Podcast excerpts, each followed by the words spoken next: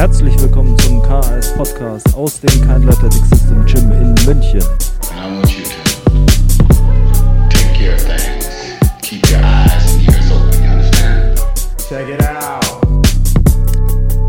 Herzlich willkommen zur nächsten Folge des KS Podcasts. Mein Name ist Sebastian Keindl. Ich äh, freue mich, dass ihr alle zuhört, denn heute wird es äh, eine Fitness-Schlammschlacht geben. Heute gibt es den Battle der Coaches, denn ich habe äh, den Quiz bei mir. Hi Quiz. Äh, vielleicht fangen wir ähm, gleich quasi thematisch an und du stellst dich erstmal noch mal kurz vor, wer du bist, was du machst und äh, wo man deine Rants lesen kann.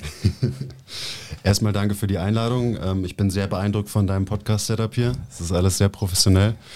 Ähm, ich freue mich, dass ich hier sein darf. Ähm, ja, mein Name ist Christopher Herrmann. Ich bin Personal Trainer und Ausbilder im Fitness- und Bewegungsbereich, sage ich jetzt einfach mal. Ich arbeite bei MTMT, Personal Training Studio hier in München. Und äh, inzwischen eben machen wir auch viele Fortbildungen, Weiterbildungen. Und äh, da erkläre ich dann gerne, wie Bewegen und Training funktioniert, meiner Meinung nach. Und meine Rants kann man natürlich super auf meinem Instagram-Profil äh, verfolgen, at CoachQuiz. Ähm, like and subscribe natürlich. Ähm, ja, da, das ist so eine Plattform, die benutze ich gerne, um zu, zu wenden und meine aktuellen Gedanken einfach mal so rauszublöken. Und finde es auch immer sehr interessant, was dann für Reaktionen drauf kommen. Ja. Ja, äh, das ist was, äh, was man von dir auf jeden Fall lernen kann. Also unter deinen Posts gibt es immer viele Kommentare und viele äh, Reaktionen. Ähm, und lange Captions. Und, la und lange Captions, ja. Tatsächlich. Ich bin ja auch jemand, der äh, tatsächlich, wenn er was, äh, äh, einen Post anschaut, auch den Post liest. Also ich äh, lese die ganzen Captions. Ähm, Wenigstens einer. Jetzt war unsere Idee ja heute, also relativ vage. Wir haben ja gerade versucht, nochmal einzugrenzen, was unsere Idee ist. Und dann haben wir jetzt schon eine gute einen Viertelstunden geredet, um uns aufzuwärmen, stimmlich. Ähm, die ursprüngliche Idee war ja einfach darüber zu sprechen, was wir quasi ähm, an unterschiedlichen Positionen beieinander gesehen haben am Anfang. Und je mehr Kontakt und Austausch wir jetzt hatten, desto mehr, denke ich, da sind wir eigentlich, äh, sehen wir, dass wir uns äh, beide sehr ähneln in den Einstellungen und dass ähm, die Unterschiede vielleicht eher auf Details sind und dass es ja auch genau etwas ist, was uns beide in den jeweiligen Bereichen, quasi in den äh, Bubbles, in denen wir uns bewegen oder in den Kreisen, ähm, was uns da eigentlich auch ein bisschen stört, dieses, dass, dass man dass man sich auf diese Details vielleicht fokussiert und nicht auf äh, das große Ganze quasi ähm, und auf die äh, Dinge, die wir im Training vorfinden und äh, Dinge, die wir äh, erzählt bekommen von anderen, die man vielleicht kritisch sieht. Jetzt würde ich einfach mal äh, eröffnen und Gerne. also für mich war es ja so, ich bin Powerlifter, äh, oder komme, komme aus dem Powerlifting, bin ja kein Powerlifter mehr. Und dann ähm, habt ihr Kniebeugen kritisiert. Und äh, Backsquats, also nicht, ja, nicht Kniebeugen. Backsquats.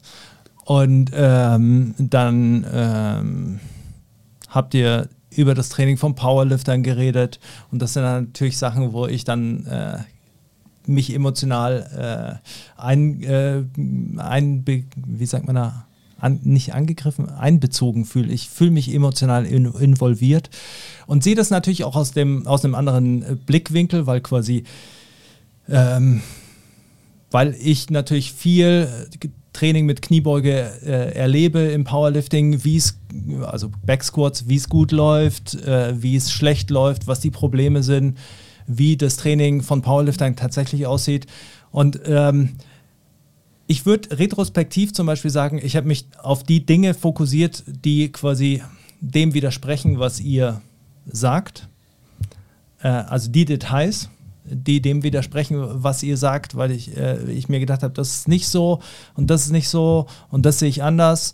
Ähm, gleichzeitig habe ich wahrscheinlich viele von den Dingen, die ihr äh, quasi vielleicht anders ausdrückt, einfach an, äh, in einem anderen Vokabular ausdrückt, habe ich genauso gesehen, habe ich genauso äh, gemacht.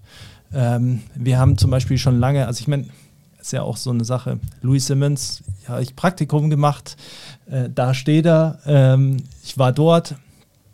Ähm, Louis Simmons und bei Westside schreien sie die ganze Zeit Knees out und äh, Chest up und sowas.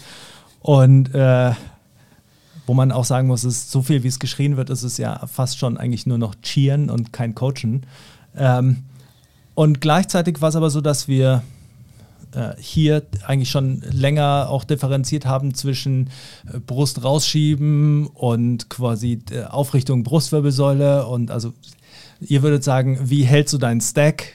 Und ähm, wir würden sagen, wie brace du oder wie, äh, wie machst du deinen Rumpf fest? Solche Sachen, solche Differenzierungen. Das gleiche mit dem äh, Knie rausdrücken, Differenzierung zwischen Abduktion und Außenrotation und solchen Sachen und äh, wie, wenn man über den Fuß anfängt, über einen Dreipunktstand, wie das das Ganze in Relation setzt. Das waren so Dinge, ähm, wo ich sagen würde, retrospektiv liegen wir äh, eigentlich auf einer Linie. Ähm, in den ersten Momenten habe ich mir gedacht, was reden die? das, das ist bei uns nicht so. Ähm, also das war, glaube ich, so, so der Einstieg. Und ich glaube, das ist auch irgendwie sinnbildlich. Und das ist ja auch was, wo, ähm, wo ich ja auch, ich sage es ja auch immer wieder und ich versuche mich ja da auch wirklich immer dran zu halten. Ähm, ich versuche, wenn ihr sowas sagt, äh, versuche ich herauszufinden, warum ihr das sagt, was eure Argumentation ist. Versucht die Nacht zu vollziehen, äh, gleicht es ab mit anderen Punkten und äh, versucht herauszufinden, wo ich falsch lieg. Und, äh, oder was heißt falsch lieg, ist auch schon wieder äh, falsch ausgedrückt, wo wo die Diskrepanzen sind und wo sie entstehen tatsächlich. Weil in den meisten Fällen habe ich einfach immer das Gefühl, wann immer man das macht, lösen sie sich auf.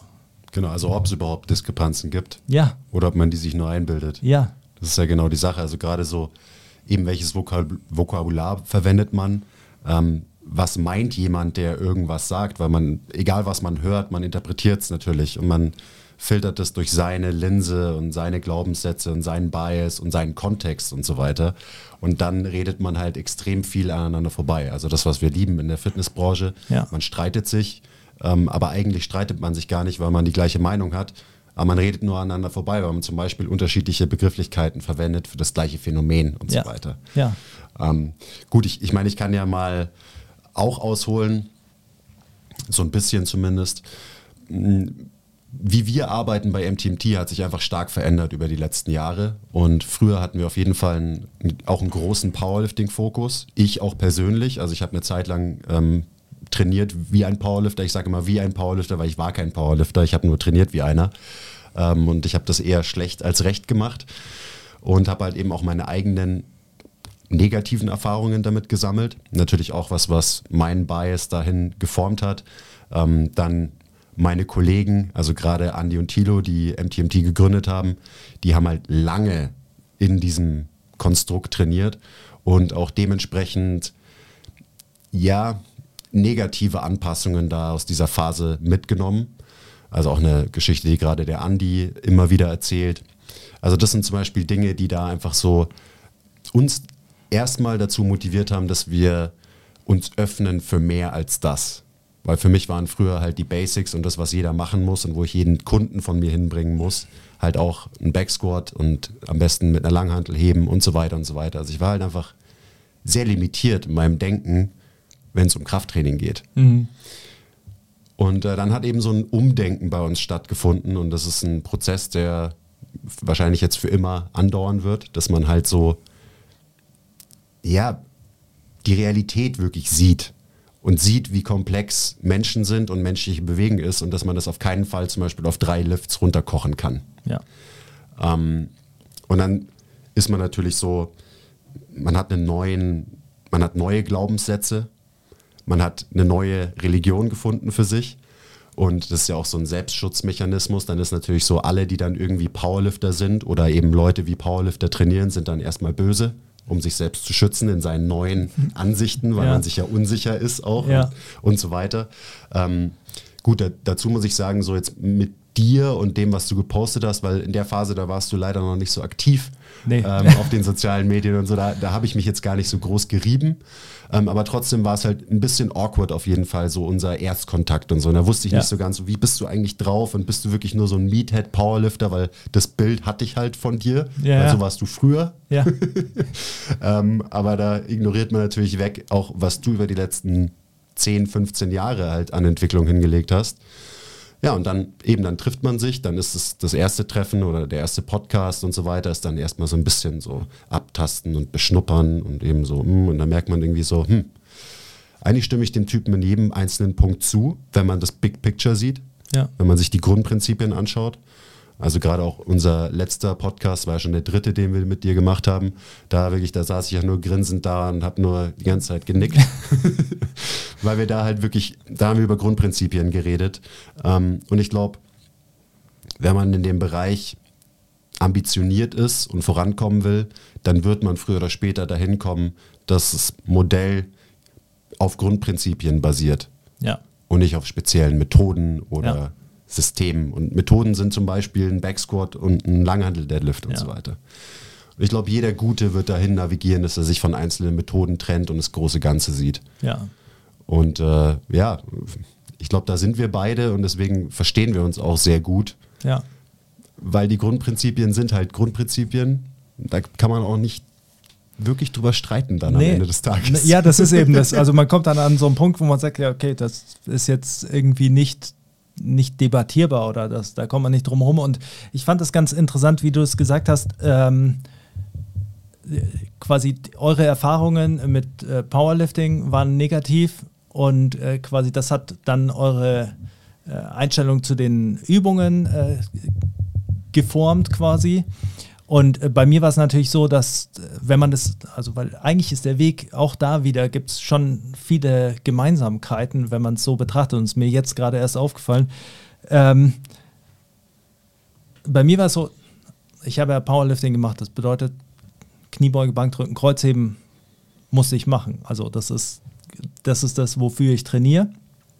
Ähm, gleichzeitig ist es so, dass man natürlich äh, lernt oder mitbekommt, dass es Probleme äh, gibt durch die Übungen oder was heißt durch die Übung, durchs Training generell. Und man differenziert es ja gar nicht unbedingt immer auf die Übungen, sondern aufs Training.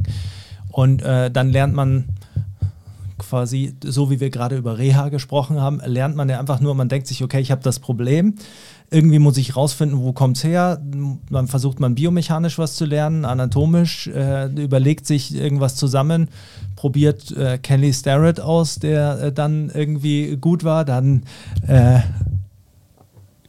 relativ früh zum Beispiel, so, äh, so finde ich, schafft man ja auch die Evolution. Wir haben äh, Kelly Starrett External Rotation Bias, würde ich mal sage, sagen, haben wir äh, praktiziert in der Kniebeuge und das, deshalb wundere ich mich, dass es bei anderen Leuten länger geht.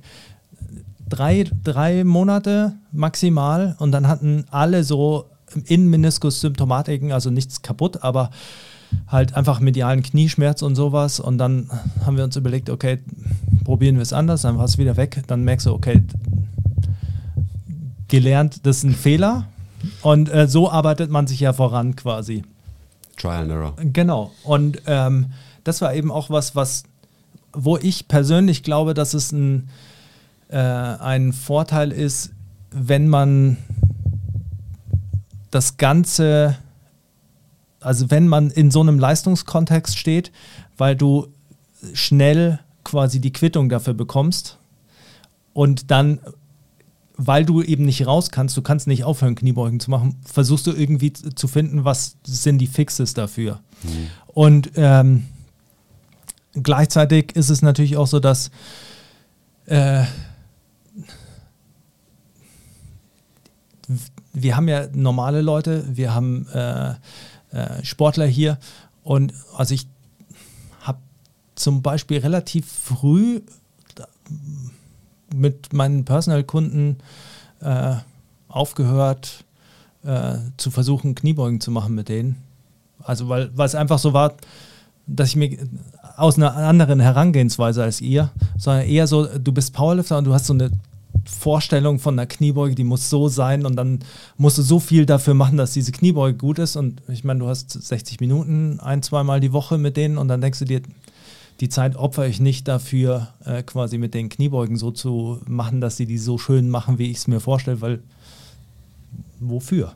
Ja. Und äh, dann machst du andere Sachen.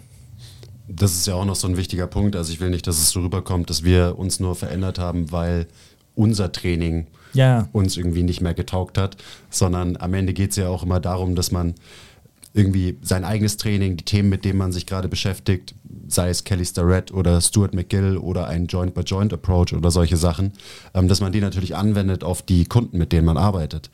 Ähm, und es ist sehr, sehr schwer, da ehrlich zu sich zu sein und zu sagen, so irgendwie funktioniert das alles nicht so, wie ich es mir vorgestellt habe. ja, Aber an den Punkt bin ich halt auch relativ, also zum Glück relativ früh in meiner Karriere bekommen, äh, gekommen, weil ich, so lange bin ich noch nicht im Game. Ähm, und das ist natürlich dann auch was, ähm, was eigentlich das Umdenken treibt, dass du halt einen besseren Job machen willst Ja. in deiner Arbeit als Personal Trainer. ja, Und da ist es halt einfach wichtig. Ja. Und äh, genauso wie du es gerade gesagt hast, da habe ich auch heute erst ähm, viel drüber geredet. Ich habe heute schon sehr viel geredet insgesamt, ähm, dass so dieses Denken, es gibt bestimmte Methoden, bestimmte Übungen und ich muss den Menschen an die Übung anpassen, Ja. ist halt Blödsinn. ja, So, du musst die Übung an den Menschen anpassen. Ja. Punkt. ja, Und es hat ein paar Jahre gedauert, bis ich das verstanden habe. Ähm, aber jetzt habe ich es verstanden und deswegen brenne ich auch dafür, dass mehr Leute alleine nur das verstehen und alles, was dazugehört, weil das ist ja ein, ein Fass ohne Boden, wenn Ja. man das mal wirklich beleuchtet, was es bedeutet. Also so von wegen, hey, du musst natürlich erstmal diese drei Mobility Drills machen und die Bandit äh, Distraction hier, damit du danach deinen Backsquat machen kannst. Das ist halt eine Herangehensweise, die, die macht halt keinen Sinn mehr für mich. Also ja, auf keiner Ebene macht die Sinn. ja, Lieber mache ich keinen Mobility Drill, keinen einzigen und finde einfach eine Bewegung, die eben mein Gegenüber gut machen kann. ja, Und das ist natürlich schon ein großer Switch auch in der Arbeit mit meinen Leuten, ähm, die ja genauso wie mein Training auch immer mein, meine Glaubenssätze formt. ja, Und auch da dachte ich immer, dass unsere Populationen so weit auseinandergehen am Anfang. Ich dachte halt so, okay, wir arbeiten mit der sogenannten Gen Pop, mit vielen Leuten, die auch Probleme haben, die von Physios, von Ärzten geschickt werden. Das heißt, am Ende bin ich auch irgendwie Therapeut. Therapeut, ist Ja. so, ja, auch wenn ich mich niemals so nennen würde. Das ist das, was ich mache. Und ich dachte immer, ja gut, der Keindl, da kommen halt irgendwelche Footballer und alles, was der macht, ist leistungsgetrieben und da geht es nur darum, fette Zahlen im Gym aufzulegen und so weiter, ohne irgendwas zu wissen. Also wieder nur so eigentlich unberechtigte Vorurteile, die man sich so schön zurechtlegt, damit man es selber einfacher hat. Ähm, ja. Aber ja, aber es ist ja auch, also ich meine, es ist auch natürlich sehr leicht da reinzukommen, weil ähm, das ist ja, ich will nicht sagen mein Problem mit Social Media, aber äh, das ist ja eben genau der Punkt. Äh, Social Media funktioniert ja, also was heißt Social Media generell? Sagen wir mal Instagram, äh, TikTok, auch wenn ich TikTok noch gar nicht verstehe, aber Ich auch nicht. funktioniert ja eher wie Bildschlagzeilen, kleines Intro quasi und dann muss man reinkommen. Das bedeutet, es ist ja klar, man, es gibt ja ein gewisses Bild, ähm, das die Leute von einem haben und ähm, das dadurch auch entsteht und das einem, glaube ich, auch selbst gar nicht so bewusst ist, oft, weil man, man ist ja, also man, man weiß ja, wie es tatsächlich ist und dann auf einmal sieht man, wie es für andere ist und das zum Teil ist natürlich äh, schön, weil man irgendwie erkennt, okay, die kennen mich und zum anderen ist es natürlich auch irgendwie so, dass man sich denkt, okay, ich habe bei euch habe ich schon ein paar Mal erzählt, ich hatte immer das Gefühl, bei den äh, Powerliftern bin ich angekommen und war immer nie ein Powerlifter, sondern ein Athletiktrainer und bei den, äh, äh, bei den äh, Footballern war ich dann schon so, ja, der macht ja, also gab es dann Leute, die gesagt haben, der macht nur Powerlifting oder so. Ich dachte mir, ich bin Trainer irgendwie, also so. Ja. Es ist kein so krasser Unterschied. Und das eben auch das mit der, also deshalb verstehe ich das mit dem Bild, das nach außen transportiert wird, das entsteht, glaube ich, super schnell. Ähm, deshalb fand ich es eben, der Ausschlag war ja auch, dass ich den Podcast von euch gehört habe und ich weiß gar nicht mehr, was genau der Titel war. Aber ähm, du oder Andi habt euch über Training unterhalten und da habe ich mir so gedacht, ihr sagt so viele Sachen, die sagt ihr anders, als ich sie sagen würde. Und, und ihr kommt quasi halt aus einem anderen Blickwinkel. Aber alles, was ihr sagt, würde ich, äh, sind genauso Dinge, die ich auch sage. Ähm, auch dieses, dass Übungen oder allein schon Wiederholungsbereiche, äh, dass, wieder, dass ich, ich letztens, da, ich glaube, das ist sogar, ich glaube, das ist das Video, wo ich einen Irokesenschnitt hatte. so ein uraltes YouTube-Video, es muss echt schon so sechs, sieben, acht Jahre her sein. Da habe ich ein YouTube-Video gemacht, ähm, dass äh, Wiederholungsbereiche sich nach Übungen richten. Also dass, dass es halt einfach keinen Sinn macht, Kniebeugen, äh, also Backsquats irgendwie für Zehner-Wiederholungen zu machen, weil man das mit einbeinigen Übungen mit weniger Problemen genauso gut lösen kann. Und ich glaube, das sind eben diese, diese Dinge, wo wir so viele, wo man so viele Gemeinsamkeiten hat. Und die äh, habt ihr quasi durch, durch das Training mit Leuten, und das ist ja auch was, was ihr immer wieder sagt, äh, man muss coachen quasi, also man muss. Do you even coach, Bro? Ja, man, man muss es anwenden, weil man dann mit den Problemen konfrontiert wird. Hm. Und wenn du mit normalen Leuten irgendwie Backsquats machst, dann wirst du mit Problemen konfrontiert und dann denkst du dir irgendwann so, warum muss ich die Probleme auf mich nehmen? Und genauso ist es natürlich dann bei uns. Ähm, wir haben quasi, wir haben diesen Leistung, also wir haben ein anderes Anforderungsprofil für die, für die Sportler die müssen in eine bestimmte Leistung hinkommen, aber das Erste, was man irgendwie schaffen muss, ist, dass sie gesund werden in den meisten Fällen, weil entgegen dem, was die Wahrnehmung ist, kommen 85 Prozent der Leute hier an und haben Probleme und äh, wollen stärker und schneller werden und gefühlt 85 Prozent dessen, was wir machen, ist, äh, die stabil zu bekommen quasi und dadurch werden sie erstmal stärker und schneller. Also mit den wenigsten kommen wir in den Bereich, wo man sagt, irgendwie wir können, oder man kommt erst sehr spät in den Bereich, wo man sagt, man kann die Leistung entwickeln. Und äh, ich glaube, das ist eben, das sind so diese Gemeinsamkeiten, die aus der Praxis wahrscheinlich entstehen und aus den Problemen. Und das, was ich, und da haben wir jetzt die letzten Male, als ich bei euch war, auch äh, immer so äh, off, off äh, Mike drüber geredet. Was ich tatsächlich einfach nicht mitbekommen habe, ist die äh, der Missstand in der Fitnessbranche. Ja, good for you. Und ähm, ja, also ich meine, du kannst ja auch mal nochmal erläutern für alle, was so, so vielleicht die Kernpunkte sind, die äh, dich aufregen. Also, wenn man mich so auf Instagram verfolgt, dann könnte man ja meinen, so ich schreie den ganzen Tag nur rum und reg mich eigentlich nur auf über Sachen. Ganz so schlimm ist es nicht, aber trotzdem gibt eben die Branche, äh, in der wir uns bewegen, dann doch, also je nachdem, in welcher Bubble dieser Branche man unterwegs ist, ähm, doch viel Zündstoff, sage ich mal. Und ich weiß gar nicht, wo ich anfangen soll, aber ich glaube, das Allgemeinste ist so, dass wir als Branche immer noch Methoden und Systemen angehören und die als unsere Religion und einzige Wahrheit akzeptieren. Also Methoden zum Beispiel ähm, die drei großen Powerlifts, Systeme, ich will keine Namen nennen, aber so insert irgendein bekanntes Fitnesssystem, ja. wo dir etwas beigebracht wird, ein Algorithmus zum Beispiel, so funktioniert Bewegung, gute Bewegung, so kannst du gute Bewegung assessen oder so und dann arbeitest du danach, weil du denkst, okay, geil, ich habe ein einfaches äh, Rezept bekommen. Und das ist ein Problem, weil so funktioniert es einfach nicht. Mhm. Das heißt, wir arbeiten zu sehr methoden- und systembasiert und viel zu wenig Grundprinzipien basiert. Mhm. Das bringt es auf den Punkt und damit geht Hand in Hand, ähm, dass uns, uns als Branche, also ich verallgemeine jetzt extrem, ja. ähm, die Fähigkeit, kritisch zu denken, logisch zu denken, fehlt aka der gesunde Menschenverstand fehlt uns.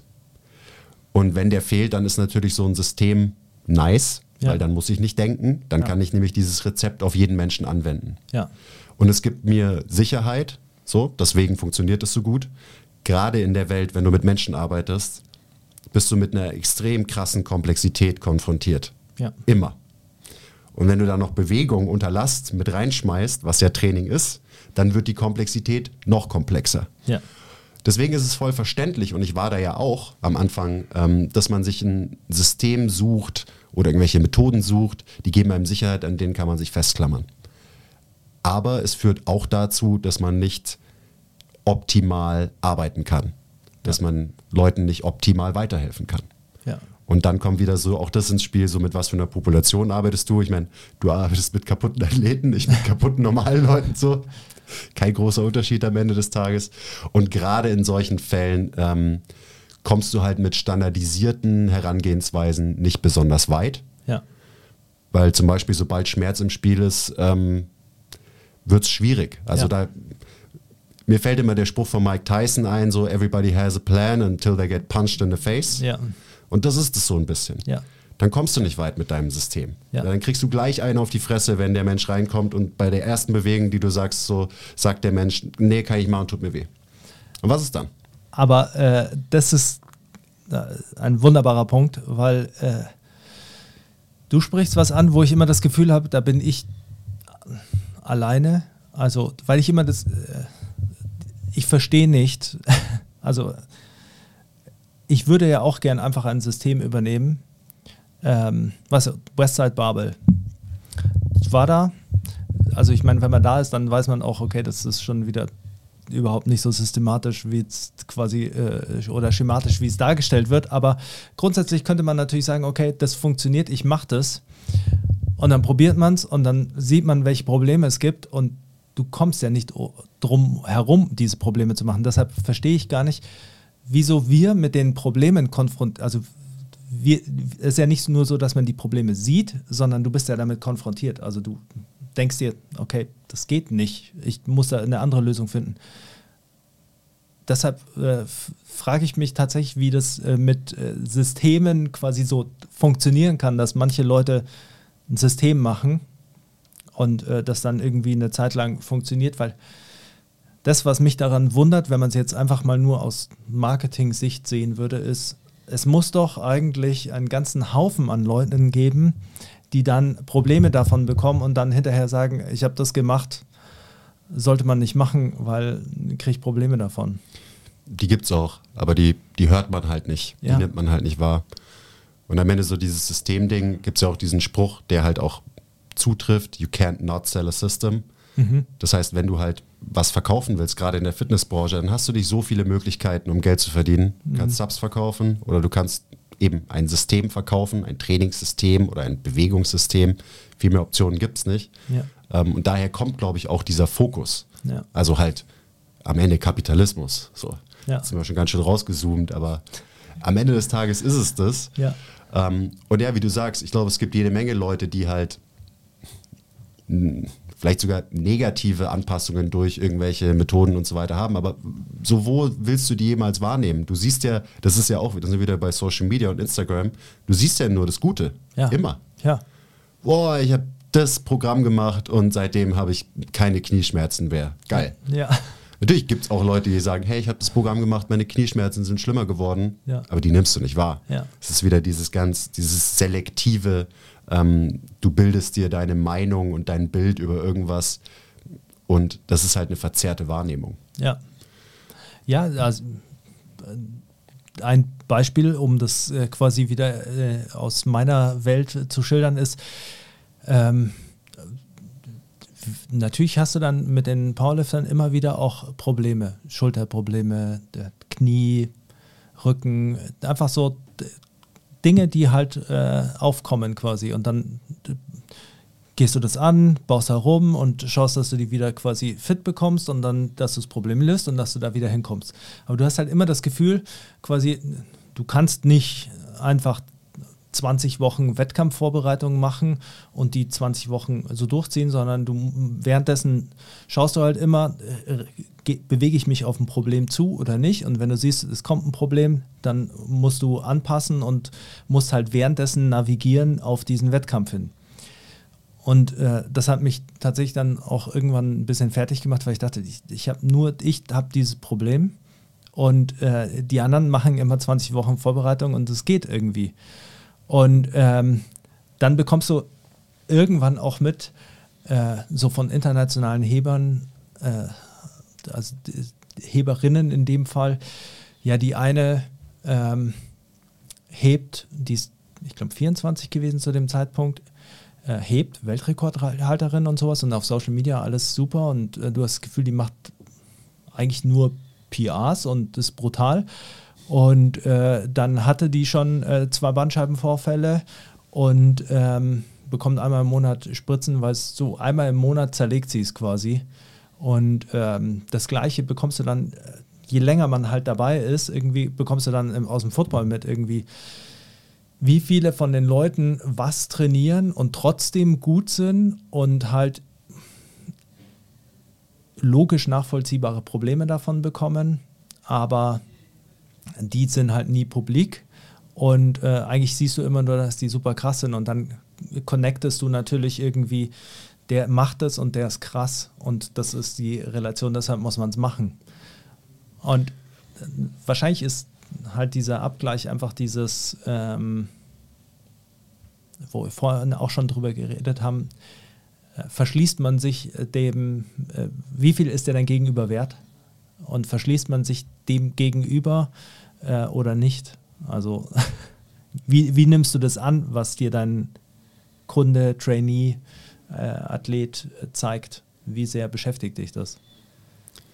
Das ist dann schon ganz schön deep und das ist vielleicht auch noch was, ich weiß gar nicht, ob ich das beurteilen kann, ähm, aber ich bilde mir dann eines doch zu können die Frage, wenn du mit Menschen arbeitest und ihnen sagst, wie sie sich zu bewegen haben ähm, und ihnen dabei helfen willst, schmerzfrei zu werden, zum Beispiel, ähm, hast du wirklich ein aufrichtiges Interesse an diesem Menschen und daran, dass es ihm besser geht? Mhm. Oder machst du halt so dein Ding? Mhm. Und wenn es funktioniert, weil oft funktioniert ja irgendwas, mhm. so, dann klopfst du dir auf die Schulter und sagst, aha, das ja. war meine tolle Trainingsintervention.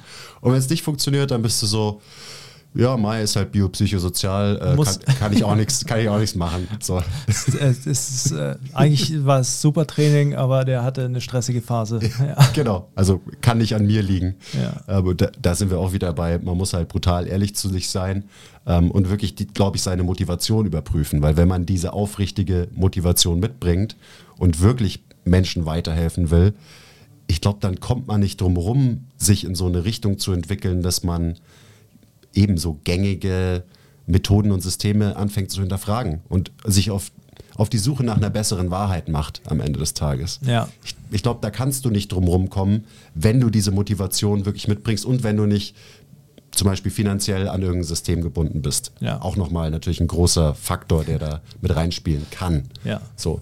Das ist zum Beispiel auch was so, das bin ich nicht, das bist du nicht.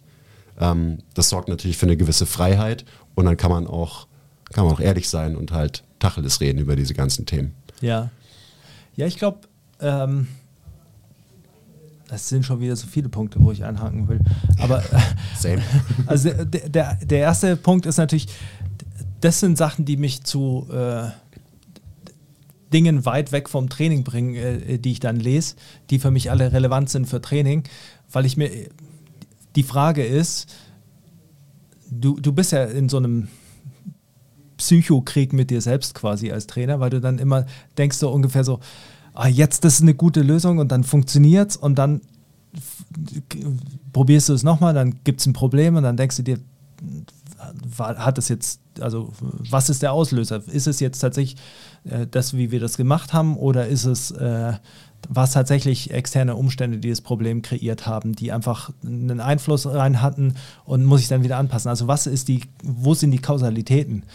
Und ähm, dann beschäftigst du dich damit, wie Kausalitäten, Korrelationen, wie unterscheidest du es? Wie, wie kannst du feststellen, quasi, was ähm, was wirkt, was nicht wirkt. Und das ist ja, je mehr man sich damit beschäftigt, desto schwerer wird es und äh, desto we weniger kannst du Prognosen wagen. Und das ist ja auch so ein Punkt, äh, kennt ihr wahrscheinlich auch. Kunde kommt zu dir und sagt, ja, ich möchte zwölf Wochen äh, erstmal bei dir trainieren und was schaffen wir in den zwölf Wochen? Und ähm, du ja, und du, du stehst da und sagst, keine Ahnung. Ich, ich, muss mit dir trainieren, ich muss sehen, wo, deine, wo die Probleme sind, wo deine Stärken sind, äh, wie das bei dir funktioniert. Und dann kann ich einen educated guess geben, aber was rauskommt in zwölf Wochen, weiß ich nicht.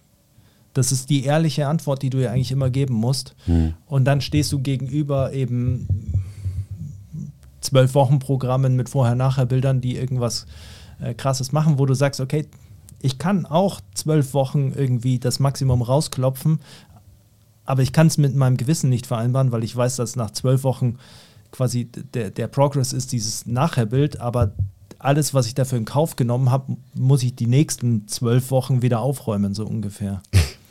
ja. Und ähm, das bringt mich eben zu dem zweiten Punkt mit dem finanziellen Druck. Und das ist nämlich auch so ein Punkt, über den ich manchmal äh, ein bisschen äh, nachdenke, meistens wenn ich mit dem Hund spazieren bin.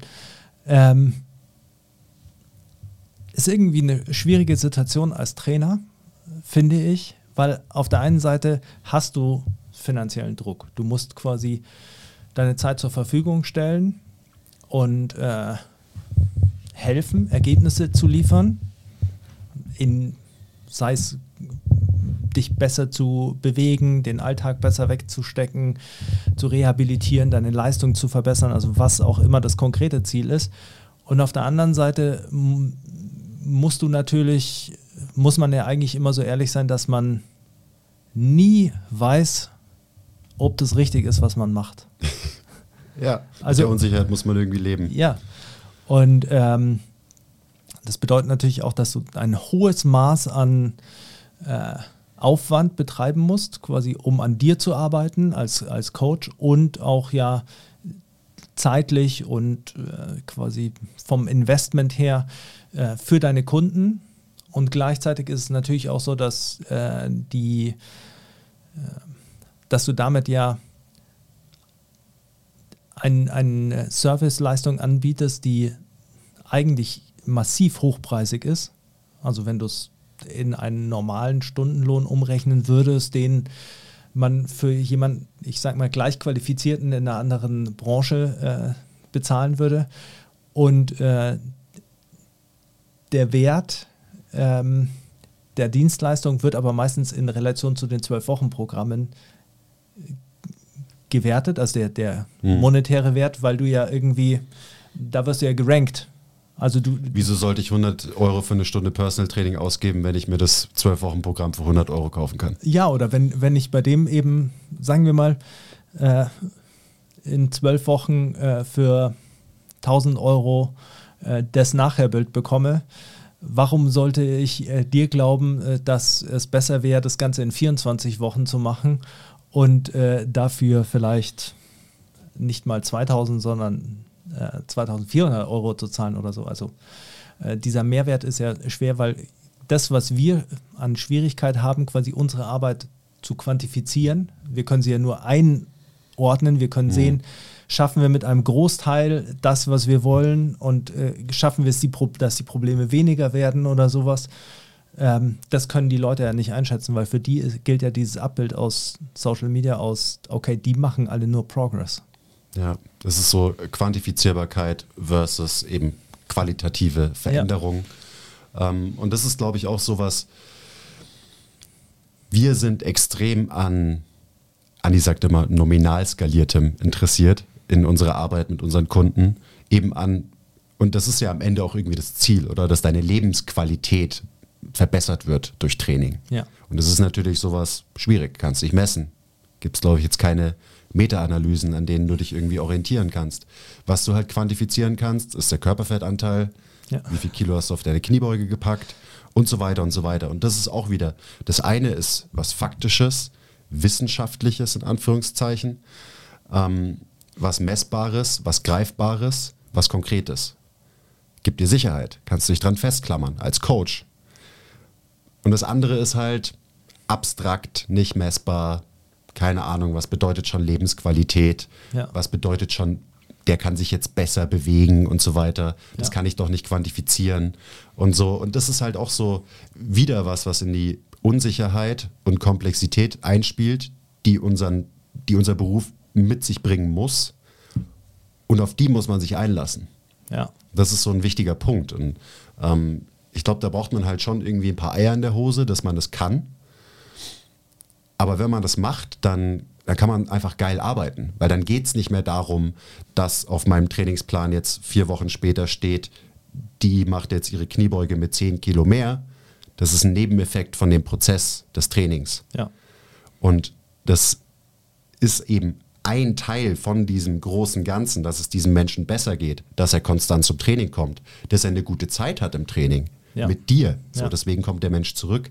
Ähm, und das ist, glaube ich, am Ende des Tages deutlich mehr wert, als eben damit zu flexen, ich habe so und so viel Prozent Körperfett in so und so vielen Wochen bei dem runtergeschreddet und bla bla bla. So, das ist alles, ist alles wichtig und es gehört alles dazu. Ja.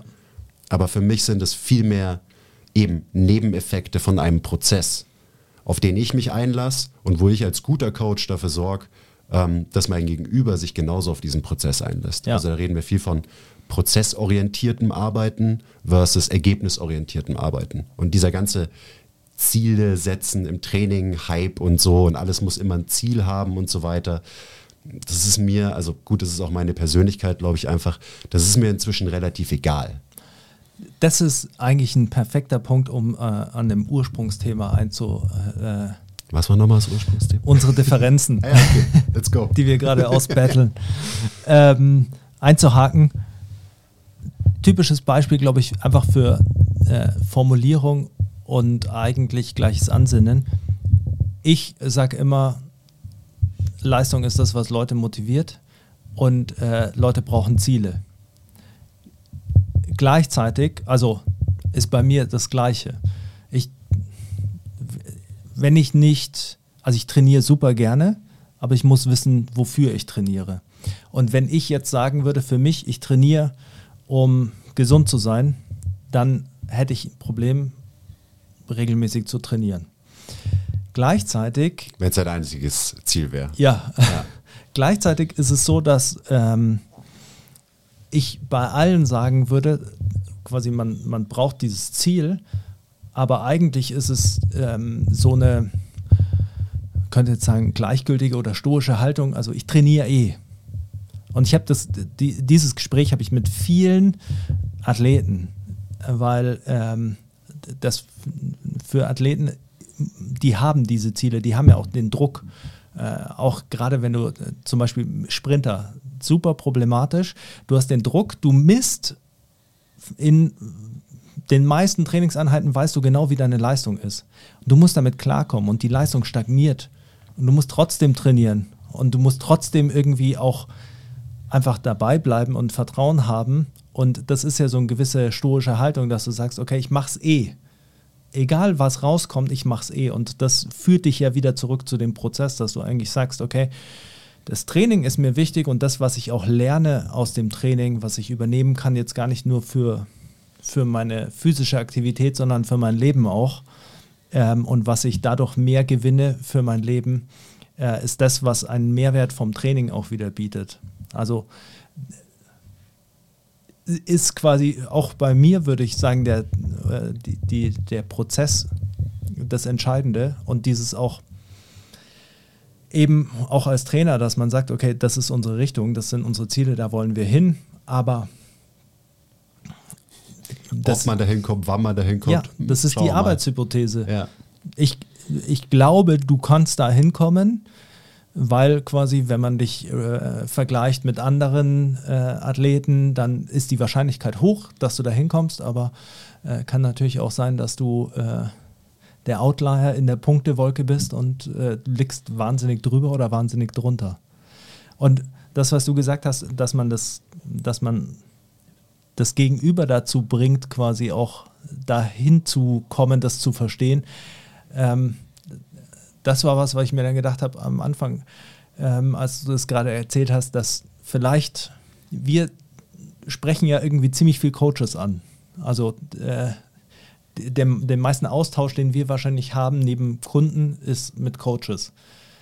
Wahrscheinlich äh, müssten wir ja eigentlich eher äh, noch mehr versuchen, äh, die Trainierenden äh, zu, zu fortzubilden, damit die sich äh, die gute Coaches suchen. So habe ich noch nie drüber nachgedacht, aber generell ist es ja, es ist eine Diskussion, die wir auch einfach in unserem Unternehmen immer wieder führen. So müssen wir nicht unseren Content komplett umstellen, damit wir den Endverbraucher erreichen, zum Beispiel. Aber ich bin da so, nee, weil wenn man Coaches und Therapeuten erreicht, erreicht man indirekt auch den Endverbraucher. Aber trotzdem, was du gerade gesagt hast, dass der Endverbraucher vielleicht ein bisschen Education braucht, damit er weiß, an wen wende ich mich denn, da steckt schon sehr, sehr viel Wahrheit dran, also, drin, weil ja, woher sollen diese Leute es denn wissen ja. am Ende des Tages? Wo, wo, wie sollen die die Qualität unterscheiden, wenn, wenn du, wenn du, wenn die breite Masse der Informationen ja immer genau das Gegenteil suggeriert und auch alles, was du quasi visuell siehst, das suggeriert. Und ich habe, also mir ist Vorher tatsächlich, Bilder ja, halt. mir ja. ist es tatsächlich auch jetzt gerade erst aufgefallen, aber es ist einfach so dieses, ich glaube, wir haben beide ähnlich viele Gespräche über solche Themen, weil also mhm. ich möchte nicht lügen, ich saß auch schon oft da und äh, hatte äh, äh, den äh, medizinischen Körperfettkaliper in meinem Warenkorb und äh, habe mir überlegt, ich mache das jetzt einfach bei jedem vorher, nachher und äh, track das Gewicht und mache ein vorher, nachher Foto. Ja, ich habe es dann nie gemacht, weil es einfach weil wenn bist halt nicht du. Ja, und wenn du es, wenn du, ja, vor allem allein bei Körperfettmessungen, wenn du es weißt, also wenn du es weißt, wie alleine schon, wie du nicht ausschalten kannst, dass du selbst beeinflusst bist bei der Messung davon, wie du es beeinflusst. Ja, und wenn du dann trotzdem jeden erklären musst, um dein eigenes Gewissen zu beruhigen, dass das, dass das eine in sich konstante Messung ist, relativ, aber dass es natürlich nicht bedeutet, dass du genau sagen kannst, wie viel Körperfett sind. Äh, es ist. Also ich glaube, diese mit den Leuten, mit denen wir arbeiten, haben wir diese Kommunikation ja immer. Hm. Bei mir ist es tatsächlich so, also ich habe mir noch, auch noch nie Gedanken darüber gemacht, dass man das vielleicht äh, Consumer Education betreiben müsste. Gleichzeitig ist es aber auch so, dass ich natürlich ähnlich wie du in dem, äh, wir, wir nörden halt gerne im Training rum oder setzen uns halt mit den Themen auseinander und das ist dann das, was dich beschäftigt und das kommunizierst du dann natürlich, was dich beschäftigt. Ist vielleicht das Problem. Wäre natürlich auch so eine äh, Frage, die man sich, glaube ich, da immer wieder stellen muss. So, nerd ich nur gerne rum ja. und vermittel dann gern nerdige Informationen oder vermittle ich wirklich Informationen, die halt wirklich nützlich sind. Ja. So.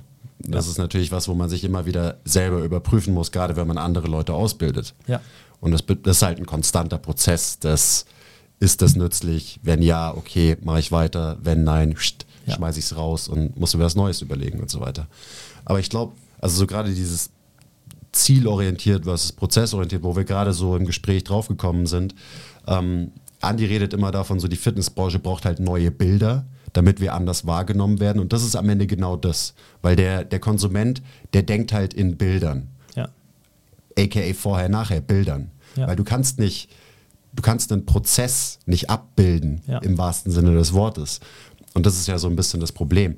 Ähm, aber was man machen kann, ist, dass man einfach bessere Messages hat, also bessere Claims und so weiter. Ja. Ähm, und das halt auch so kommuniziert. Und also das bedeutet dann vielleicht, ja, dass man halt seine Homepage nicht nur aus Vorher-Nachher-Bildern ähm, und ich verhelfe dir in so und so vielen Wochen zu Outcome XY, ja. ähm, sondern dass man halt viel mehr auf qualitative Dinge, weiche Faktoren eingeht. Und das sind ja auch die Faktoren, die man als Coach halt braucht, wenn man ja. erfolgreich sein will am Ende des Tages, was glaube ich vielen nicht klar ist, wenn die am Anfang ihrer Karriere stehen. So, dieses ganze, ich kann Ergebnisse erzielen, ja, hoffentlich. Ja. Das ist die Die- Grundvoraussetzung, dass du verstanden hast, wie Training geht und dass du weißt, was ein Progressive Overload ist und so weiter. Das ist so, das sollte man eigentlich nach den ersten paar Wochen, wo man sich mit diesen Themen beschäftigt, schon mal verstanden haben. Aber dann geht es doch darum, dass du halt mit Menschen arbeitest. Ja. Und dann geht es darum, dass du regelmäßig halt den Punch in the Face bekommst und dass das vielleicht nicht mehr so einfach funktioniert, was du, weiß ich nicht, in deiner Zertifizierung gelernt hast oder whatever, whatever. Ja. Und da, da sind wir immer wieder überrascht, ähm, wie wenig das überhaupt thematisiert wird in der Ausbildung von Leuten. Ja, ich finde, also auch wieder Parallelen. Ähm, viele von den Strength and Conditioning Coaches, die ich äh, gut fand, äh, denen ich gefolgt bin, um irgendwie zu lernen, wie die das machen oder sowas. Ähm, was heißt viele, alle von denen kommen äh, immer an den Punkt, äh, dass sie dann irgendwie sagen so, ja und also an diesen menschlichen Punkt, dass sie sagen, du, du, du musst lernen, der, bei dem einen, wie kommunizierst du mit denen, wie liest du die Signale von dem, ähm, auch wenn man dann wieder weitergeht zu Biomechanik, wie ist seine, sein eigener Stil quasi, seine Ausprägung des Bewegungsmusters, musst du den ändern, also ist es eine Abweichung von einer Norm, die äh, pathophysiologisch ist oder ist es einfach ein Style-Element quasi, das oder etwas, äh, vielleicht auch eine Anpassung, die du vielleicht nicht mehr ändern solltest. Also es geht dann eher sehr viel um individuelle Anpassungen im Training und dann eben auch immer um diese menschliche Komponente und dann auch die Gruppendynamik in Mannschaften und sowas. Und Coaching halt, oder? ja, Coaching. Äh, Und so das, wo du dir denkst, okay, die, die machen das 30 Jahre und sind irgendwie, sagen, da kommt man nicht drum rum, also kann man das übernehmen. Und weil wir vorher eben auch darüber geredet haben, dass man sich ja quasi weiterentwickelt selbst und dann irgendwie davon ausgeht, dass das alle machen, quasi diese Informationen auch aufnehmen, weil die ja da sind für alle und dass, dass das dann zum neuen Standard wird. Und das, ähm, deshalb wundert es mich dann immer, wenn, das sind amerikanische Coaches, die sowas sagen. Äh, und dann kriegst du wieder irgendwie erzählt, wie es dann abläuft an den Colleges, in äh, teilweise olympischen Sportarten, auch hier. Und da wird das alles nicht äh, gemacht quasi. Und da kommt das nicht zum Tragen. Und dann denkst du dir wieder so, wie geht es? Also selbst diese Leute müssen doch damit konfrontiert werden.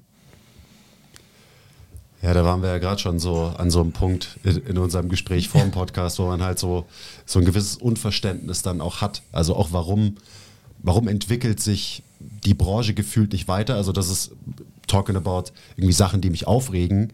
Ähm, das ist mein Treiber. Dafür brenne ich wirklich. Ich will, dass die Branche sich weiterentwickelt. Und ich will, dass Leute, die anfangen zum Beispiel, dass sie Fehler nicht machen müssen, die ich gemacht habe. Weil ich hatte sehr gute Mentoren. So, ich bin in eine extrem gute Situation gekommen bei MTMT. Und ich hatte Mentoren, die den Scheiß schon 15 Jahre gemacht haben, als ich da angefangen habe. Das heißt, ich hatte schon den großen Luxus, dass ich viele Fehler nicht machen musste. Habe aber trotzdem noch meine eigenen Fehler gemacht. Und das ist, glaube ich, so, das ist eine, eine Weiterentwicklung, dass ich will der nächsten Generation in Anführungszeichen auch Fehler ersparen. Ja. Und Ja. Und dazu muss man, glaube ich, auch so einfach gewisse alte Dinge auch einfach mal sterben lassen, teilweise. Also gewisse Methoden und Systeme zum Beispiel, die sich halt inzwischen als nicht optimal, nicht gut irgendwie erwiesen haben. Dann kann man natürlich rumreden und sagen, ja, aber das hat ja auch noch den Wert und so weiter. Und ich bin da inzwischen so, nein, lass es einfach sterben. So, es gibt inzwischen was Besseres. Wir wissen mehr. So, unser Wissensstand hat sich weiterentwickelt. Es gibt bessere Betrachtungsweisen von Bewegung, von Biomechanik und so weiter. Und man muss nicht bei Null anfangen, sondern man kann schon bei Eins einsteigen. Eigentlich. Ja. Aber warum das irgendwie nicht passiert oder viel zu langsam passiert, ähm, das war ja eigentlich deine Frage gerade. I don't know, Mann. Das ist, äh, weil es halt Menschen sind und Menschen halten, klammern sich halt gerne und lange fest an alten, bekannten Strukturen und haben eigentlich grundsätzlich wenig Bock auf Veränderung Ja. und auf ähm, sich ungemütlich fühlen, weil man das Gefühl hat, fuck, ich weiß nicht, wie es geht und so weiter. Aber äh, vielleicht ist das genau der richtige Punkt. Vielleicht, äh, vielleicht geht's so, also ähm, was waren deine LKs? Englisch und glaube nicht, dass du drauf kommst, was mein zweiter LK war. Kunst. Englisch ist richtig. Eng Ach, fuck, du hast es im Podcast gehört. äh, ich habe Englisch Kunst, ja. Ja, habe ich mir nämlich nur gedacht, weil ich Die auch Englisch, LK-Kombo für die faulsten Menschen. ich hatte auch Englisch Kunst und äh, Nice. ähm, tatsächlich, weil ich Kunst studieren wollte. Ähm, und deshalb, also ich äh, schlag gleich den gedanklichen Bogen. Ich bin schon da, ich weiß, ich weiß wohin es geht. Mich haben immer äh, Künstler fasziniert, die, oder ich hatte immer das Gefühl, dass ähm, die Künstler, die mich so fasziniert haben, die herausragenden Künstler, die waren, haben immer so ein getriebenes Element. Und du hast immer das Gefühl, die reiben sich mit Themen, die sie beschäftigen und dass quasi die Kunst, die entsteht, im Prinzip eigentlich nur deren Verarbeitung ist von dieser Thematik. Also mein Lieblingskünstler Alberto Giacometti zum Beispiel, der hat in seinem Atelier in einem Holzbett äh, gewohnt quasi und ist um die Ecke ins Café gegangen und dann wieder zurück und eigentlich so eine gescheiterte Existenz könnte man sagen. und ähm, wenn bei den ganzen Coaches, äh, die ich gut finde quasi, ähm, die haben dieses gleiche Element, dieses, dieses getriebene Element und dieses, äh, bei Dan Pfaff habe ich mal in einem Podcast gehört und ich meine, also Dan Pfaff hat, weiß nicht wie viel Olympioniken trainiert, der hat, also würde ich sagen, wirklich steht äh, außer Frage, dass der irgendwie Training äh, irgendwie verstanden hat. Und wenn du hörst, wie der darüber redet und wie der sich damit auseinandersetzt und so, dann denkst du dir, okay, das ist äh, so sehr weit oben, auch im eigenen Anspruch. Und der hat dann erzählt, dass er irgendwie immer noch ab und zu Imposter-Syndrom hat. Und wo du dir dann denkst, okay, das, das, das, dieses Getriebensein hört nicht auf und das ist ähm, äh, vielleicht auch das, was man eben kommunizieren muss, dass, ähm, dass das, wonach wir alle suchen, wenn wir anfangen, die ersten Bücher aufzuschlagen, wo drin stehen soll, wie viel Wiederholungen mit wie viel Prozent man macht, um stark zu werden und wie man das dann progressiert und welche Übung einen schnell macht und äh, ähm, welcher äh, Coaching-Cue der ist, der deinem Gegenüber hilft, diese Übung richtig zu machen, dass genau diese Dinge nie da sind und das Coaching-Dasein eben einfach viel mehr ein ständiges Reiben ist, dass diese, ähm, diese, dieses Wachstum ähm, antreibt irgendwie. Und der einzige Vorteil, den wir gegenüber diesen Künstlern vielleicht haben, ist über Mentoren oder Leute, die quasi schon sich längere Zeit damit beschäftigt haben, können wir eben so einen Zeitsprung machen und können quasi schon Skills lernen, weil wir sehen, okay, die stoßen uns vielleicht auf Probleme, die wir noch gar nicht gesehen haben. Und dann können wir uns damit beschäftigen und sparen uns eben Zeit. Das ist ja genau das, was du auch erfahren hast ähm, mit Andy und Tilo zum Beispiel. Und das ist ja wie wenn du einem Künstler einfach schneller beibringen kannst, sein Handwerk zu beherrschen. Und dann eben äh, seinen Weg selbst zu finden. Und ich glaube, äh, dieses being comfortable, äh, being uncomfortable ist vielleicht so das, was man irgendwie halt eher, eher braucht. Und ich glaube, das ist auch ähm, vielleicht auch so ein bisschen das, was, was äh, den Austausch zwischen uns Coaches irgendwie vorantreibt, ist auch dieses, das, was, äh, was ihr ausgelöst habt, wenn ihr über Powerlifter geredet habt am Anfang, war ja bei mir auch uncomfortable. Ja. Und dann, Aber irgendwie hast du es dir trotzdem weiter angehört, sonst würden wir jetzt wahrscheinlich nicht hier sitzen. ja, ja, ja, weil du, ja, weil du halt, weil du ja, weil ich ja auch nicht, also ich weiß ja, dass ich nicht äh, alles weiß und äh, dass ich dann im Prinzip, ich muss ja meine Argumentationslinie schärfen, Mhm. also muss ich mich ja damit auseinandersetzen. Und wenn du dich damit auseinandersetzt, dann kannst du ja immer was lernen. Also ich habe ich habe mir schon immer Bücher gekauft, von denen ich wusste oder von denen ich mir dachte, das ist, das ist ein Scheißbuch. das, der schreibt was, das mag ich nicht oder äh, das unterschreibe ich nicht. Und selbst wenn ich hinterher gesagt habe, okay, dem stimme ich nicht zu, habe ich was daraus gelernt. Triphasic Training haben äh, alle abgejubelt. Auch Mladen Jovanovic, den ich äh, schon äh, zumindest damals auch echt super fand, habe ich das Buch angefangen zu lesen und auf, äh, keine Ahnung, im ersten Kapitel schreibt er was über Periodisierung, wo ich wusste, das ist nicht richtig. Und dann war schon natürlich, dachte ich mir, scheiß Buch. Habe ich zu Ende gelesen und dann fand ich es auch nicht gut und äh, finde, der macht viele logische Fehler, aber in dieser Argumentation damit lernst du ja irgendwie zu argumentieren, warum, mach, warum denkst du, das ist ein Fehler und warum funktioniert es trotzdem für so viele. Das muss er auch rausfinden. Mhm. Was, was ist das Richtige daran? Klar. Nicht nur sagen am Ende so, das ist scheiße, sondern du musst halt sagen können, das ist scheiße, weil. Genau. Dann musst du es erklären und begründen können. Für mich ist so dieser, dieser Künstlerpart irgendwie so ein interessanter, über den ich auch viel nachdenke. Und auch wieder was, was glaube ich die Guten unterscheidet von, vom Mittelmaß, nenne ich es jetzt einfach mal, klingt vielleicht arrogant, aber ist so eben, dass man seine Rolle als Künstler annimmt ähm, und Kreativität walten lässt in dem, was man macht. Und Kreativität bedeutet ja auch, du kreierst irgendwas. Das heißt, du führst nicht nur irgendwas aus, was es schon gibt, aka du kopierst das System von einem anderen und wendest es wahrscheinlich schlechter an, als der Typ es irgendwie mm, angedacht hatte, sondern du kreierst dein eigenes Modell, dein eigenes System. Du kreierst jedes Mal, wenn du eine Session hast mit einem Kunden, irgendwie etwas. Du, du, du erschaffst was Neues, Ja. so die ganze Zeit. Und das ist verbunden mit eben being uncomfortable am Ende des Tages. Mm, In dem Prozess wird, wird man sich reiben mit anderen und so weiter, weil es vielleicht unkonventionell ist, in Anführungszeichen oder whatever. Aber ich glaube, das ist so ein, das muss man sich zugestehen als Coach, dass man eben immer Künstler ist Ja. oder sein sollte Ja. zu einem gewissen Ausmaß, genauso wie einfach einen Trainingsplan schreiben, so ist eine Kunstform Ja. eine Session anleiten. Wenn du so willst, ist es auch eine Kunstform und so weiter. Und da kommt dann auch das ins Spiel, was du gesagt hast, so dass halt, dass man dann irgendwie getrieben sein muss. Ja. Also, als du so von deinem Lieblingskünstler geredet hast, war ich kurz, okay, was ist mein Lieblingskünstler? Und ich bin gleich so auf Comedians gekommen, ähm, weil das halt eine meiner Lieblingskunstformen ist, einfach Stand-up-Comedy. Tja. Und die Leute, die da unterwegs sind oder die die Besten sind, die sind ultra getrieben. Ja, total. Und äh, oft auch irgendwelche depressiven, so wie du gesagt hast, gescheiterten Persönlichkeiten und so weiter. Ähm, aber die sind dann halt dementsprechend in, deswegen die Besten in ihrer Kunstform. Ja.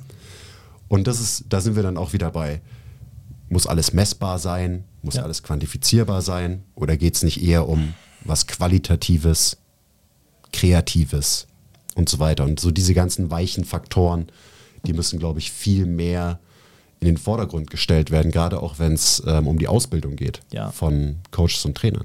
Ja, ich glaube auch, dass, also ich persönlich denke, äh, jetzt driften wir weit ab, aber also ich, man könnte sagen, ich, ich halte das generell für einen äh, Fehler in unserer Bildung mittlerweile mit der Art und Weise, wie viel, wie leicht zugängig Informationen sind. Ähm, aber bei Trainern finde ich es noch viel mehr. Ähm, sollte, wir beide sind ja uns komplett einig, äh, wie wichtig Grundprinzipien sind und zu verstehen, wie Modelle funktionieren, wie Limitationen von Modellen sind und wie eben diese Grundlagen sind, aus denen man eben wählt und zusammenstellt und mit denen man arbeitet. Aber du, du brauchst ja Fakten, Ja. du brauchst Dinge, die dir Sicherheit geben, weil sonst, weiß ich nicht, das weißt Ja. du ja überhaupt nicht, was du machen sollst. Aber eigentlich Die so- brauchst du irgendwo. Eigentlich, eigentlich sollte ja die, die Idee für die Ausbildung von Trainern darauf hingehen, dass du sie quasi wie equipst dafür, äh, kritisch Informationen auszuwerten über Training.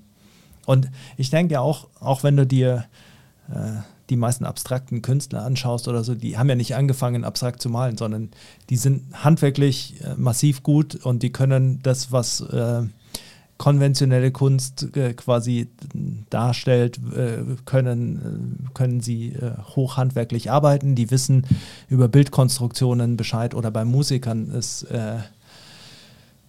das, was rauskommt, ist quasi nicht immer ein Abbild dessen, was ähm, in konventionellen künstlerischen Maßen irgendwie als hochwertig äh, betrachtet wird. Und genauso ist es ja da auch.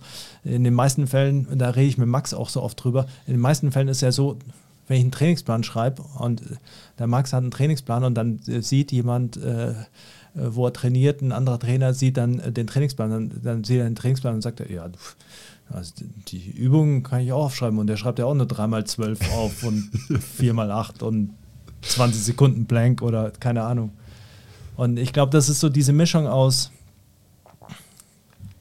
Methoden, Struktur, von denen raus der kreative Prozess geleitet wird, weil das ist ja ähnlich das, was wir vorher besprochen haben mit diesen, es gibt diese Gruppen, die immer so ein so ein Out haben, so quasi. Mhm. Und man könnte Den natürlich, man könnte natürlich dann auch sagen, ja, okay, wenn Training nur äh, kreativ, äh, Trainingsplan schreiben nur Kreativität ist, dann, äh, dann brauche ich ja eigentlich, was labert der Kurs immer von Biomechanik? Dann schreibe ich halt Übungen auf und dann schreibe ich einen schönen Trainingsplan. Genau, und dann würfel ich einfach halt für jede Übung die Satzanzahl und die Wiederholungsanzahl aus. So, ja, Ich hab so einen Würfel. natürlich auch nicht. Ja. Vielleicht sollten wir, ähm, vielleicht sollten wir so ein Bildungsinstitut äh, machen. Äh, ein Bildungsinstitut für Coaches. Ja. Also wir sind da eh schon dabei und äh, du bist ja auch oder wirst bald Teil davon sein, worauf ich mich auch schon sehr freue. Also von daher glaube ich, müssen wir hauptsächlich einfach das weitermachen, was wir beide eh schon machen. Ja, also ich äh, biete bald äh, pädagogisches Malen für, für Coaches an. Ich bin der Erste, der, der in der Session ist. Gerade jetzt, wo ich weiß, dass du auch ähm, Englisch- und Kunst-LKler bist. Überragend. Ja, ich wollte tatsächlich äh, Englisch-Kunstlehrer werden. Und dann äh, war ich an der Kunstakademie und habe festgestellt, eigentlich äh, retrospektiv auch wieder komisch. Ich äh, war da und dachte mir, okay, da musst du dich quasi marketingtechnisch als Künstler aufstellen innerhalb der Akademie, um äh, voranzukommen. Und dieses mich verkaufen war nicht mein Ding. Dachte ich mir, wäre ich Trainer, ist wissenschaftlicher. Und so schließt sich So der schließt Kreis sich der zurück, Kreis, zurück ja. zum Künstler. Ja, es war, ähm, wir haben jetzt auch schon ordentlich heiß geredet. Ähm, es war mir ein großes Vergnügen. Es, äh, ich fand es äh, sehr schön, wo, wie sich alles entwickelt hat, wo wir uns äh, hingesprochen haben. Und äh, ich hoffe, wir wiederholen das. Ich fände es ja auch mal ähm, cool, da habe ich letztens drüber nachgedacht, vielleicht kann man ja irgendwie mal so ein großes, ähm, ein, eine große Runde irgendwie zusammentrommeln, weil äh, ich glaube, wir sind beide äh, Leute, die immer sagen, ähm, man, äh, wir wollen austauschen mit anderen Coaches und wir sind, wie wir auch geschildert haben, beide Leute, die kennen, wie diese initiale Hürde ist, die- diesen, dieser ähm, Widerstand, den man überwindet und äh, eigentlich fände ich es zum Beispiel einfach mal ganz cool, eine möglichst große Münchner Trainerrunde zusammenzutrommeln oder auch äh, über Deutsch, äh, die einfach äh, sich unterhält. Ja, ich, ich glaube, darauf wird es früher oder später sowieso hinauslaufen, dass wir auch mal sowas auf die Beine stellen. Das ist ja auch irgendwie so eine Art Trainerstammtisch oder wie auch immer du es nennen willst, immer irgendwie sowas, was wir, ja, worüber wir immer wieder nachdenken, aber bis jetzt hat es halt noch nicht so funktioniert, aber ja, unbedingt. Und dann eben auch nicht nur so, da sitzen ein paar auf der Bühne und reden klug daher, sondern dass auch wirklich jeder, der dann zu sowas kommt, die Chance hat, sich auszutauschen Ja. mit den Leuten, die da sitzen und auch untereinander, weil das ist ähm, gerade seitdem wir jetzt viele Physios und Trainer ausbilden, das ist, glaube ich, der Nummer eins Painpoint von allen. So, ich bin alleine, ich habe niemanden, mit dem ich mich austauschen kann, unterhalten kann über die Themen. Und das Schlimme daran ist ja, dass die Leute teilweise in der Physiopraxis arbeiten und zehn Kollegen haben oder so und trotzdem sind sie da alleine, weil sie halt, ja, Ja. irgendwie vom Typ her dann doch äh, solo unterwegs sind in dem Umfeld. Also von daher, ich bin gespannt auf alles, was noch kommt, äh, was die nächsten Jahre so passieren wird und da wird es bestimmt auch was in der Richtung geben. Ja, also ähm, dein Instagram-Handle ist äh, CoachQuiz. oder? At Coach Quiz, ja. Ja, genau. Also äh, gleich mal äh, Rants folgen und äh, kommentieren und gegenranten und, äh, und natürlich äh, bei mir gerne auch äh, kommentieren und auch gegenranten. Ich werde auch mal versuchen, mehr zu ranten, ähm, damit ich mehr emotionale Traktion erreiche. Mehr Und, Reibung. äh, genau. Dadurch entsteht Energie. Ja, in diesem Sinne, ähm, vielen Dank, dass du da warst. Äh, hoffentlich bis zum nächsten Mal. Gerne wieder, jederzeit. Und äh, dann äh, einen angenehmen Tag und äh, eine schöne Redepause. Heute hast du genug geredet. Bis, bis zum Training jetzt dann. Okay, bye.